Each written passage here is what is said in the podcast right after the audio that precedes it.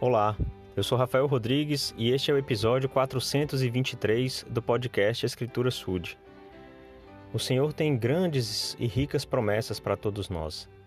Ele espera que essas promessas se cumpram em nossa vida. E nós também desejamos e precisamos de tantas bênçãos a cada dia.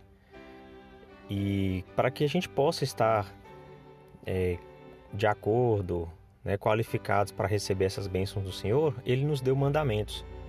Então, os mandamentos, eles tanto nos protegem quanto eles nos qualificam para as bênçãos. O Senhor disse em Doutrina e Convênios, na seção 82, ele estava falando aos, aos membros aqui da igreja, e especialmente também aos líderes, e ele disse no versículo 8: Dou-vos um novo mandamento, para que compreendais a minha vontade concernente a vós. Esse novo mandamento, ele manifestou isso lá em João, no capítulo 13, que era o de amar uns aos outros, amar a Deus sobre todas as coisas e amar ao próximo como a ti mesmo. Então ele nos deu esse mandamento de amor ao próximo para que a gente possa, fazendo a vontade dele, receber essas bênçãos. Ele continua falando em Doutrina e Convênios. Em outras palavras, dou-vos instruções sobre como agir perante mim, a fim de que isso se transforme em vossa salvação. Então fica claro que a nossa salvação ela está vinculada à obediência aos mandamentos.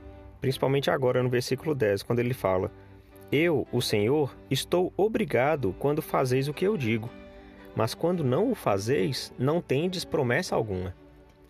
Olha só como ele usa uma palavra até forte. Eu estou obrigado. Então ele tem uma obrigação para conosco quando nós cumprimos com os mandamentos. Mas se nós não cumprirmos, não existe promessa para nós. Então é bom que a gente possa sempre lembrar dos mandamentos a fim de guardá-los, né? primeiramente por amor ao Senhor, por saber que essa é a vontade dele, por querer agradar ao Senhor e por saber que ele então vai estar obrigado a cumprir com o que ele prometeu. Né? Todos os mandamentos têm promessas vinculadas a ele. E para cada bênção que a gente espera receber na nossa vida, existe uma responsabilidade, existe um compromisso.